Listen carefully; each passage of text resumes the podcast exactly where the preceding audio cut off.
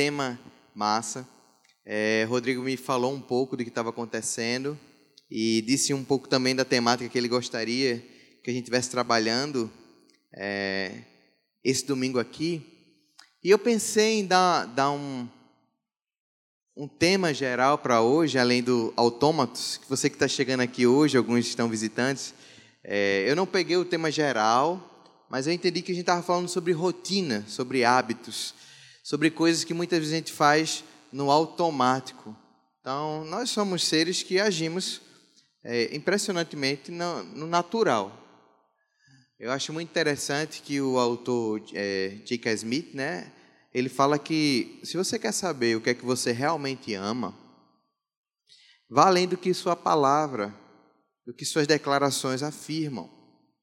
Observe sua rotina, observe seus hábitos. Realmente, muitas vezes eu e você está falando assim: eu amo a Deus, eu amo a Deus de todo o meu coração. Mas na verdade, a Netflix nos mostra que amamos muito mais algumas séries do que Jesus. Não temos dificuldade nenhuma de maratonar uma temporada inteira, às vezes um dia, mas não temos a capacidade de passar cinco minutos orando. Nós temos muita dificuldade, às vezes, de ler um capítulo da Bíblia. Então, é, é verdade que a Bíblia fala de que a nossa boca fala do que o coração está cheio. Então a gente fala, você está vendo, pastor? Eu disse que eu amo a Deus, mas se você parar para ver na conversa mesmo, você vai falar de Jesus um minuto, mas se você começar a falar daquele conteúdo do que você assistiu, você vai falar dez minutos, uma hora, sem parar, e você vai falar de uma maneira muito alegre, espontânea. Se for falar de um investimento que você está fazendo na bolsa, você vai falar de uma maneira incrível. Se for falar de alguma coisa que você está estudando hoje, que você está gostando, se for falar do relacionamento de uma pessoa que você está apaixonada. Então, na verdade, os nossos hábitos, as nossas rotinas é que revelam o que nós mais amamos esse, esse, essa maneira automática de a gente viver vai revelar o nosso coração. E eu gostaria de falar sobre o que pode mudar essa rotina como algo inicial, no, realmente assim, no dia, no início do dia, ou como primícia, como início, o que é que poderia mudar? Eu queria falar sobre. Pode passar aí, Beto? Deixa eu fazer só um teste, tá, Beto? É. Vou pedir tua ajuda aí, mano. Então a gente vai falar sobre amar e sorrir. Vocês vão entender isso no, no longo percurso que a gente vai falar aqui, tá certo? Eu queria que a gente lesse uma frase aqui, tá certo? Pode passar, Beto? É, num site aí que eu peguei alguns, alguns sites que já estão ultrapassados. Eu fui procurar assim coisa de 2015, 2014 sobre perspectivas do futuro. A gente já está no futuro. Engraçado que eu estava querendo ver assim, o que, é que as pessoas falavam para 2050, 2045, 2000 e não sei quanto. E como essas coisas já estão acontecendo agora. Então, por exemplo, nesse site aqui, é, sobre. Ele fala o seguinte: a cada 12 a 18 meses, isso aqui, é, isso aqui é real, tá certo? Isso aqui não é uma expectativa, não. Vou chegar na expectativa aqui. Mas a cada 12 a 18 meses, os, os computadores duplicam suas capacidades, assim como as tecnologias de informação que os utilizam. Eu estou lançando esse dado aqui agora para vocês só para explicar uma coisa. Tá tudo muito rápido, gente. Tá rápido demais. Eu, eu ainda sou de uma geração pequenininha, eu gosto quando o Gidel fala isso, é muito engraçado. O Gidel conhece todo mundo, né?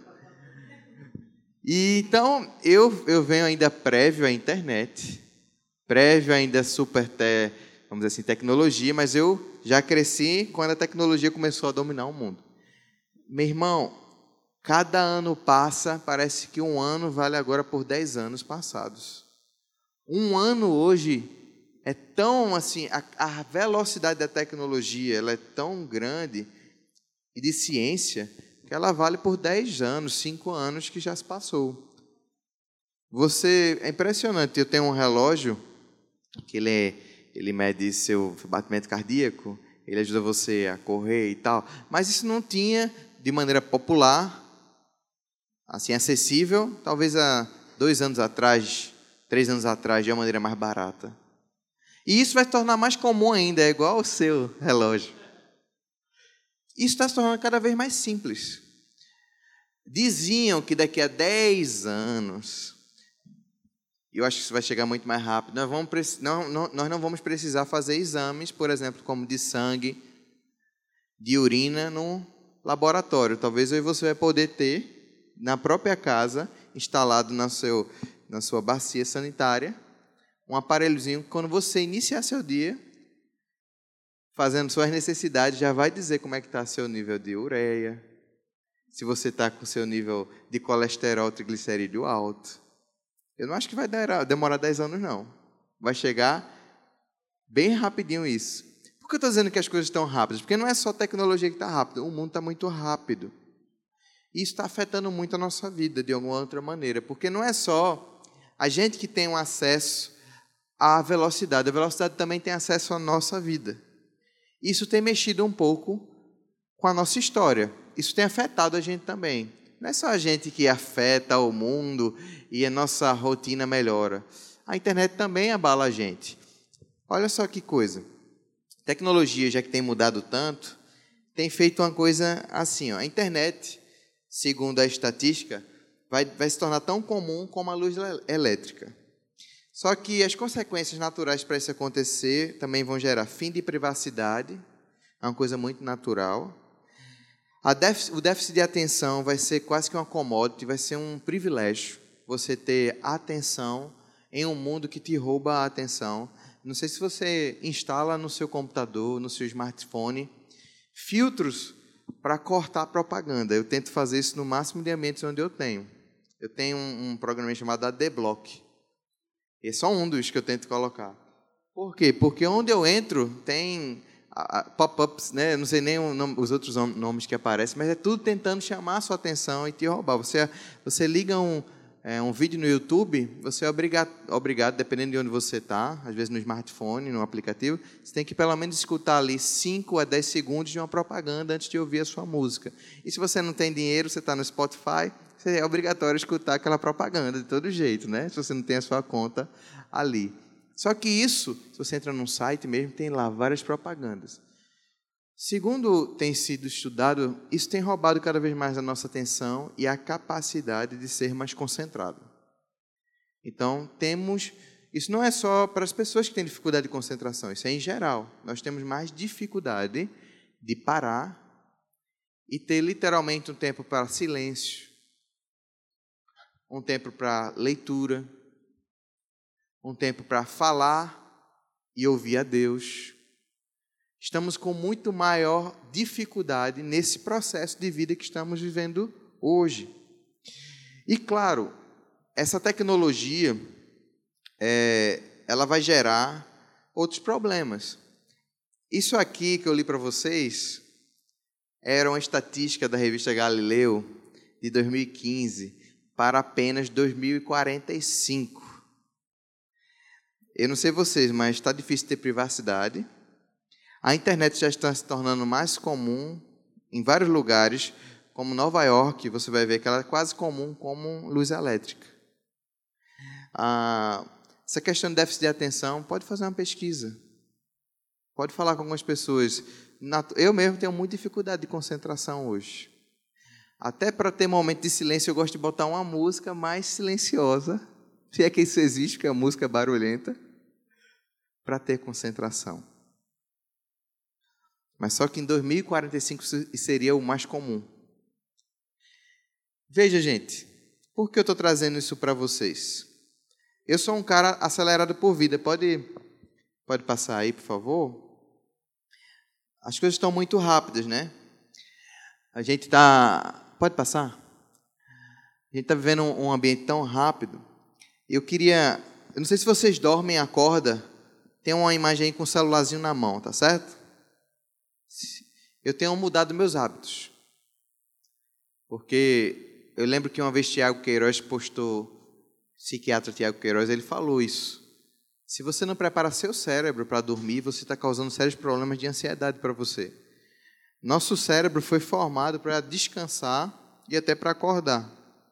Então, a gente muitas vezes deixa a agenda da nossa vida fazer a gente dormir já acordando com a demanda de chefe, acordando com um grupo de WhatsApp, acordando com um e-mail, ou a gente não se prepara para dormir. nossos neurotransmissores começarem a parar, a começar a relaxar. A gente, a gente vai dormir lendo notícias. A gente dorme é, ouvindo mensagem de família, é, vendo foto de Instagram, comentando, curtindo, ficando com inveja da roupa daquela mulher que estava mais bonita do que a minha. Então a gente não prepara o nosso cérebro para dormir. Mas a gente também já acorda pilhado.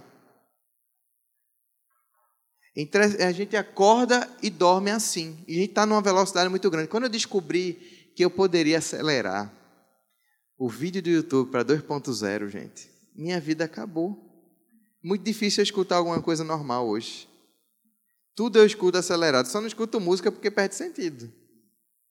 E eu estou tentando me desintoxicar de muitas coisas, porque ultimamente eu estou vivendo nessa vida muito acelerada. Então, é, eu abro várias abas e tento administrar naquela sessão várias abas ao mesmo tempo. Você às vezes quer malhar, quer estar no telefone, quer escutar música, quer fazer ao mesmo tempo várias coisas. É difícil correr ali na Avenida Boa Viagem, ao mesmo tempo que você está correndo, você está admirando aquela paisagem. Você quer terminar uma coisa para fazer outra.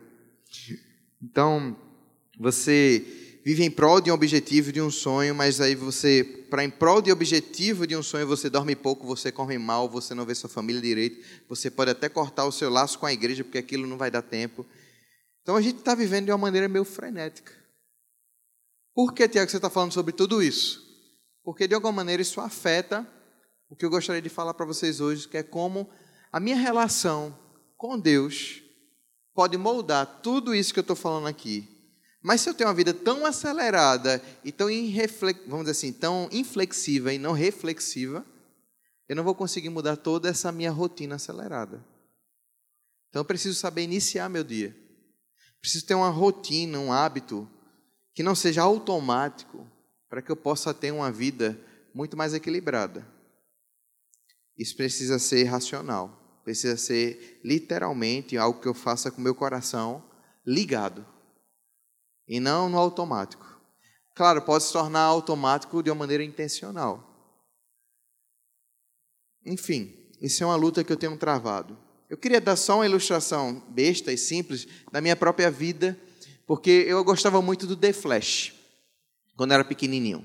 Quando era pequenininho, o The Flash, que é esse personagem, ele corre muito rápido.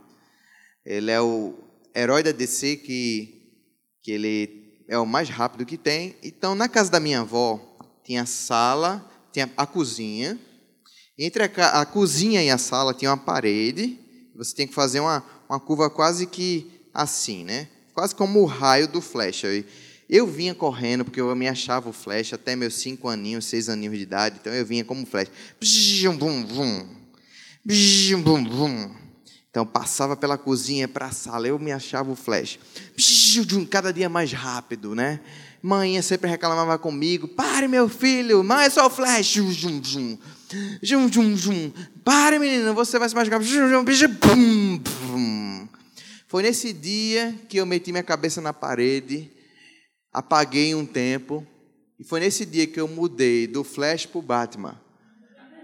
Por quê? O Batman tem um carro muito rápido, tem com certeza airbags, ele é muito rico, ele não precisa correr. Então, nesse dia, o meu herói favorito se tornou o Batman. Gente, essa correria que a gente está vivendo, vai acontecer a mesma coisa comigo, com você. A gente vai bater feito numa parede. Um dia a gente vai apagar. Um dia vai dar errado no nosso casamento. Um dia a gente vai ter um stop, a gente está trabalhando freneticamente, a gente vai tch, gente está numa série lá na igreja, no, no, no Renove, que chama Low Battery. Um dia a bateria vai descarregar mesmo. Que a gente vive numa rotina que a gente. Não, tá dando. A gente fica brigando, porque não tem tempo, o casal tá lá, sempre no celular. Papá. Aí um fica reclamando, para, vamos conversar um pouco. Não, não. Aí fica brigando. Até que um dia, pá, explode uma briga um, ou uma crise. Você não sabe o que foi, vocês não conversavam. Vocês só viviam naquela rotina. Ou então é aquela coisa, não come direito, não dorme direito, não cuida do corpo. Mas não, eu tenho que conseguir um salário melhor, eu tenho que fazer alguma coisa.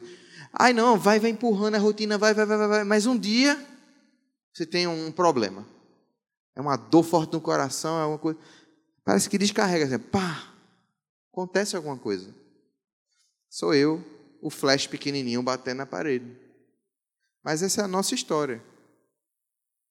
Então Deus quer que eu e você possa ter reflexão. Porque essas rotinas moldam a nossa história, moldam a nossa vida. Então o que Deus quer que a gente faça é que a gente tenha reflexos naturais de um relacionamento com Ele. É por isso que o nosso tema é amar e sorrir. Agora você vai poder talvez entender isso de uma maneira melhor. Eu queria ler com vocês o texto que vocês têm estudado com frequência, que é João, capítulo 15, do verso 1 em diante, que diz o seguinte: Eu sou a videira verdadeira e meu pai é o agricultor. Todo ramo que estando em mim não dá fruto, ele corta. E todo que dá fruto, ele poda para que dê mais fruto ainda. Vocês já estão limpos pela palavra que lhes tenho dado, falado. Permaneçam em mim e eu permanecerei em vocês. Nenhum ramo pode dar fruto por si mesmo, se não permanecer na videira. Vocês também não podem dar fruto se não permanecerem em mim. Eu sou a videira, vocês são os ramos. Se alguém permanecer em mim e eu nele, esse dá muito fruto, pois sem mim vocês não podem fazer coisa alguma. Eu quero que a gente leia o texto todo, porque esse texto está dizendo já já qual é o fruto que a gente dá. Preste atenção, Jesus vai falar sobre a consequência natural de ser discípulo dele. Se alguém não permanece em mim, será como um ramo que é jogado fora e seca. Tais ramos são apanhados, lançados ao fogo e queimados. Se vocês permanecerem em mim, as minhas palavras permanecerem em vocês, pedirão o que quiserem e lhes será concedido. Versos 8: Meu Pai é glorificado pelo fato de vocês darem muito fruto. E assim serão meus discípulos. O que é dar muito fruto e o que é ser discípulo de Jesus? Como o Pai me amou, assim eu os amei. Permaneçam no meu amor. Olha só como o discurso mudou, mas é falando da mesma coisa. O que é ser discípulo, o que é dar fruto? Amor. Se vocês obedecerem aos meus mandamentos, permanecerão no meu amor. Mandamento, amor. Jesus está falando sobre o mesmo assunto. Assim como tenho obedecido aos, meus, aos mandamentos de meu Pai, e em seu amor permaneço. Tenho-lhes dito essas palavras para que a minha alegria esteja em vocês e a alegria de vocês seja completa. O meu mandamento é este: amem-se uns aos outros como eu os amei. Ninguém tem maior amor do que aquele que dá a sua vida pelos seus amigos. Vocês serão meus amigos se fizerem o que eu lhes ordeno. Já não os chamo servos, porque o servo não sabe o que o Senhor faz. Em vez disso, eu os tenho chamado amigos, porque tudo o que ouvi do meu Pai, eu lhes tornei conhecido. Vocês não me escolheram, mas eu escolhi para irem e darem fruto, fruto que permaneça, a fim de que o Pai lhes conceda o que pedirem em meu nome. Este é o meu mandamento: amem-se uns aos outros. Fruto, mandamento, amor, amigo, todas essas palavras estão relacionadas. Estão relacionadas a João capítulo 15, verso 1 ao 5. Jesus ser a videira, o Pai ser agricultor, eu e você sermos os ramos. E esse é o fato de podermos dar muito fruto. Eu queria que a gente pudesse ver uma ilustração, porque videira, relacionamento e amor é tudo que a gente é. Mas eu queria que você primeiro entendesse em que contexto eu e você está. Ser ramo, gente, é um pedacinho final de um ambiente extremamente amoroso. Pense agora, tente pensar numa árvore mesmo. Pense num galinho de uma árvore, um pequeno galho de uma árvore. Eu e você é só esse galinho, tá certo? Dentro desse, desse, dessa esfera aqui existe toda uma árvore que a Bíblia chama de Jesus. E quem cuida dessa árvore é o próprio Deus, que a Bíblia chama de agricultor. Jesus está contando uma história dizendo assim: olha, vocês são apenas um galinho, mas eu e o meu pai cuidamos de vocês toda a seiva necessária, tudo o que é necessário para vocês sobreviverem, nós estamos dando para vocês. Tudo que vocês precisam para viver, para ser, até para dar fruto, nós vamos dar a vocês. Tudo o que vocês precisam, não se preocupem. Além de ter alguém que está cuidando da terra, que está dando o que é necessário, até se vocês estiverem caindo como um galho, tocando no chão, para que a terra possa, porque isso era muito natural da videira, ela cair. A terra poderia cair sobre as folhas, elas começarem a apodrecer, então ia lá e podava, para que elas pudessem mais uma vez subir. O agricultor botava, por exemplo, um pedaço de madeira para que eles pudessem ficar suspensos. Tudo o agricultor fazia para que um galho não perdesse sua produtividade, não morresse, não ficasse é, perdendo suas folhas, não perdesse o seu vigor. Então, além de ter toda uma árvore que dá todo o seu poder, todo o seu vigor, existia um agricultor que estava ali cuidando, vendo. Então, nós somos apenas um raminho. Só que nesse contexto, a gente precisa entender esse amor e esse cuidado. E aí Jesus fala: olha, permaneçam em mim. E eu vou permanecer em vocês. A única coisa que Jesus está falando para a gente nesse relacionamento é permanecer. Se existe uma coisa que Deus está falando para a gente sobre rotina e sobre hábito, permanência.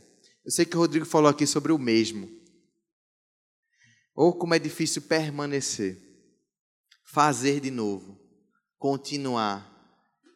Entender que a gente precisa das mesmas coisas permanecer em Jesus. A gente quer sair. Às vezes a gente quer um evento. A gente quer um evento fantástico de ouvir de Deus assim, sair cheio. Pronto. E a gente quer viver a vida sozinho agora, individual, distante de Deus, porque a gente recebeu uma carga enorme de uma bateria e agora eu quero viver minha vida do meu jeito, da minha forma.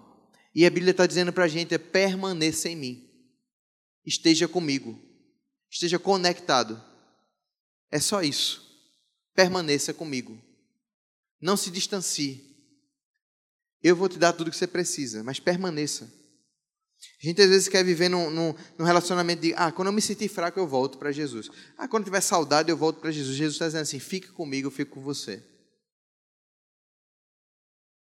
Não há, não há, não tem como a gente quebrar essa, esse relacionamento. Quando a gente quebra esse relacionamento, a gente se torna improdutivo. Para melhorar o entendimento do que a gente está falando, passa aí uma imagem, por favor. É, a Bíblia fala que nós amamos porque Ele nos amou primeiro. Eu queria trazer uma imagem para você, que eu li até no próprio livro do James, que tem Você é aquilo que ama, que ele fala uma coisa fantástica. E eu sei que isso é verdade porque eu vivi isso com a minha filhinha. Nós sorrimos porque alguém sorriu primeiro para a gente. Nós só amamos, aprendemos a amar porque alguém também amou a gente. Eu sou um pai idiota, eu sou um pai abestalhado. Eu sou realmente, porque alguém me vê brincando com minha filha em alguns momentos e vai dizer assim: esse cara é retardado, né? Ele deve ser, ele deve ter algum problema. Alguém pega ele, tira, tira essa menina do braço desse rapaz, por favor, é perigoso. Eu realmente faço algumas coisas assim que alguém de longe vai dizer assim, cara, ele tem algum probleminha. Eu me divirto muito com a minha filha. Desde ela pequenininha, tem uma foto dela que ela está muito pequena, ela veio prematura. Para pegar ela praticamente numa mão. Então ela é bem assim, mole, mole. Eu já estava lá brincando com ela, fazendo gracinha. Ela ficava só fazendo umas caretas, nada a ver. E eu, é, meu, coisa linda, papai ama tudo e tal. E ela às vezes ela, ela ria, mas não sabia que estava rindo, né? Porque era uma coisa do nada, assim. Tanto era que parava no instante. E eu ali rindo, eu e minha esposa rindo, fazendo maior amor. Lídia também é muito expressiva. E gente sempre amando, dando muito sorriso e tal. Até que teve um dia que a gente foi dar um banho na banheira nela. E eu brincando com Lídia e tal. E veio a primeira gargalhada. Foi um dos momentos mais incríveis da nossa vida, assim. Ela, a gente fazia uma zoada assim. Aí ela morria de rir. Aquele dia, eu não sei, eu quase que a minha morria de hipotermia, mas é porque a gente brincou muito com ela. A gente deixou ela na água, a gente ficou brincando com ela. Ela repercutiu aquele sorriso depois de tanto sorriso que a gente deu. Por que eu estou falando isso, gente? Pelo fato de a gente amar uma criança, ou você ter sido amado, talvez, ou você ter aprendido em outro momento isso da sua vida, você aprendeu a amar. Impressionante que com Deus é assim também. Muitas vezes a gente aprende muita coisa errada na nossa história. A gente começa a andar com Jesus, Jesus vai reensinando a gente o que é ser gente. Esse texto é muito legal porque nós amamos porque ele nos amou primeiro. Esse texto não está dizendo, pode voltar lá? Esse texto não está dizendo que nós amamos a Deus porque Deus amou primeiro. Ele está dizendo que todo ser humano aprendeu a amar porque existe um Deus que ele ama. Mesmo quem não ama a Deus, ama porque Deus amou primeiro.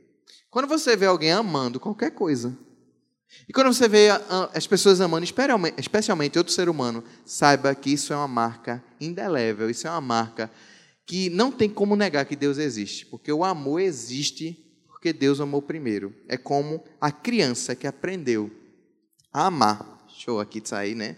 A criança que aprendeu a amar porque recebeu amor. A criança que aprendeu a sorrir porque sorriram, sorriram, sorriram para ele. Mas sabe por que eu estou falando isso aqui como um exemplo, gente? Eu e você só vai aprender a ser como Deus, a se relacionar como Deus se relaciona, a falar como Deus fala, a amar como Deus ama, se a gente se encontrar com Deus. Se permanecer com Deus, se tiver encontros com Deus. Porque a gente só vai conseguir vivenciar até a paz que o próprio Jesus tem, essa paz que ele dá e que o mundo não tem, se a gente tiver esse encontro com Ele. E para isso acontecer, a gente tem que ter essa intencionalidade, essa vontade de se encontrar com Ele, especialmente nos primeiros momentos do nosso dia, gente. Se isso acontecer, isso vai ser revolucionário para a nossa própria vida e para as pessoas que estão ao nosso redor. Porque a gente só aprende a ser como Deus, seguidor de Jesus Cristo, se a gente andar com Jesus Cristo. A gente só vai aprender a sorrir como Jesus se a gente vê Ele sorrindo. Porque Jesus já está sorrindo faz muito tempo, às vezes a gente que não está olhando. Ele está amando a gente há muito tempo, mas a gente que não está percebendo. Olha, se a gente começasse com o amor de Deus todas as manhãs, se a nossa oração iniciar sentindo o amor de Deus, se além de uma lista de serviços ou uma lista de pedidos, a nossa oração fosse agradecimento por quanto Deus nos ama, e uma reflexão de dizer assim: obrigado, Senhor Queria te agradecer porque eu sei que o Senhor me ama. Se fosse um, uma oração de fé, num mergulho de entender realmente quanto Deus nos ama e começar um dia com convicção de que Deus realmente nos acolheu, não só em Jesus Cristo, porque isso já é a maior prova de amor, mas que realmente Ele está conosco. Ele nos ama. A oração do Pai Nosso fala muito sobre isso. Ele é o nosso Pai nosso. Ele é aquele que vai nos santificar. A Bíblia fala sobre isso. Santificado seja o teu nome. Ele quer santificar através da nossa vida. Ele quer estabelecer o reino dele através da nossa vida também. E tudo isso é ato de amor. Começar um dia com amor pode mudar muita coisa. E aí você vai ler a Bíblia não como uma história que você vai aprender. Opa! Ah, foi assim que Zaqueu Jesus falou. Ah, legal essa história. Olha aqui, ó, a mulher samaritana falou com Jesus. Mas agora eu vou ler essa história como história de amor, de amor de Deus para mim. Como é que essa história se relaciona com a minha própria vida? Como é que essa história toca o meu próprio coração? Então eu começo vendo o sorriso de Deus no meu dia. Se eu começar a ver o sorriso de Deus no meu dia, o amor de Deus no meu dia, eu digo a você, é quase impossível não sorrir de volta para outras pessoas. Porque sabe qual é o fruto da videira? O fruto da videira é que vocês amem uns aos outros como eu amei vocês. Quando somos amados por Deus, a consequência natural do amor que Deus nos deu é amar o outro. Muitas vezes nós não sentimos o amor de Deus e a gente se torna mais egoísta. A falta de uma rotina com Deus, a falta de uma convivência com Deus, a falta de um hábito de encontrar Deus na leitura e na palavra, mas de, não é de uma leitura de uma palavra com, de assim, aquela devocional. A gente esqueceu até o que significa essa palavra, né? Devocional, é uma devoção. Você para para assim, obrigado, Deus. Obrigado, Senhor é tudo que eu preciso. Eu, eu tenho uma devoção. Devoção é aquilo que eu tenho pela minha esposa, pela minha filha. É quando eu fico diante da minha filha, da minha esposa, e falo assim: Uau, vocês são incríveis. Vocês são a coisa mais linda que existe. Isso é o que eu faço. Será que a gente faz isso com o próprio Deus? Assim, uau, como você mudou a minha vida. Como essa palavra aqui era tudo que eu preciso. É feito abrir provérbios e falar assim, caramba, que conselho simples e que muda tanta coisa. Uau! É você estar tá ansioso, começar a orar e as suas ansiedades começarem a diminuir só pelo fato de você saber que o dono do universo está muito mais preocupado com você do que você mesmo. A gente já começa na pilha de manhã, porque muitas vezes a gente não começou a botar essas pilhas para alguém que realmente consegue carregar. A gente quer carregar tudo e a gente deixou de falar com o dono do universo. A gente não tem o hábito de realmente iniciar o nosso dia com aquele que nos ama. E uma coisa muito importante que eu gostaria de falar nesse texto, Deus não quer que sejamos, por isso que a devoção, esse amar e sorrir, é, é, é, é isso que é iniciar o dia, é amar e sorrir. Receber o amor vai fazer você sorrir, mas só que Deus não quer que você seja servo dele. O relacionamento diário com Deus vai tornar você amigo dele. Sabe, isso é totalmente diferente. Eu acho que eu fiz uma imagem para isso. Coloca, por favor, a mais refletisse uma imagem. Eu gosto muito dessa imagem aqui. Olha só como os filhos se parecem com os seus pais. A minha filhinha, o pessoal tira onda que ela parece muito com a avó, com a mãe, com o pai ela já tem umas caretas que já faz bem pequenininha com a gente. Quem tem filhinho sabe que ela, os filhos começam a ter mímese, mímica. Eles aprendem a ser gente, para o bem e para o mal com a gente. Então, isso é, é, é incontestável. Jesus estava dizendo o seguinte para os discípulos, aqui no texto que a gente leu: Já não chamo mais vocês de servo, porque o servo não sabe o que o seu Senhor faz. Chamo vocês de amigos. Pastor Paulo Júnior, ele fala uma coisa muito engraçada. Que o empregado, ele até tem acesso muitas vezes à intimidade de um patrão. Ele pode guardar as peças íntimas dele dentro da gaveta, por exemplo. Lavou, passou e botou dentro da gaveta, mas o empregado não é íntimo de fato daquele patrão. O que Jesus está fazendo com a gente não é tornar a gente servo dele, mas é amigo dele, filho e filha amiga e amigo dele. Pessoas que desfrutam da sua intimidade. Por isso que a gente tem que ter uma rotina, sair do automático, de achar que Deus quer que a gente faça as coisas para Ele. Ah, eu já estou envolvido, pastor, numa coisa da igreja. Eu vi Shelley falando uma coisa sobre o, aqui a parte social, vou me envolver para que eu possa ser íntimo de Deus. Não. São coisas distintas, complementares. Uma coisa é você começar a se, se relacionar com Deus e vai ser íntimo dele. Mas quando você se tornar íntimo de Deus, entenda uma coisa: você vai se parecer tanto com Ele, que Deus ama as pessoas, Deus cuida das pessoas. E por você se parecer com Deus e se tornar íntimo dele, você também vai amar e querer cuidar das pessoas. Então, se envolver com a parte social da mosaico, ou se envolver com o que a mosaico está fazendo, vai ser também natural, porque Jesus amou as pessoas, cuidou de pessoas. Mas primeiro você tem que ser amigo de Deus. Amiga de Deus. E só acontece se eu tiver uma rotina de relacionamento com Deus. E aí sim, se eu estou ligado à videira, eu vou dar muito fruto. Isso é ser discípulo. Isso só acontece dentro de hábitos saudáveis, de rotinas diárias. É por isso que eu preciso começar o meu dia dizendo: Senhor, preciso te entregar a minha vida, mas eu preciso de tudo que o Senhor tem. Foi Madre Teresa, né, que perguntaram a ela é, que quando ela está falando com Deus, o que é que você fala para Deus? Ela só escuta. Eu quero que quando você quer que Deus fala para você, não, Ele só ouve. Que relacionamento, hein? Literalmente de ouvir e de falar. O cara deve ter ficado super confuso.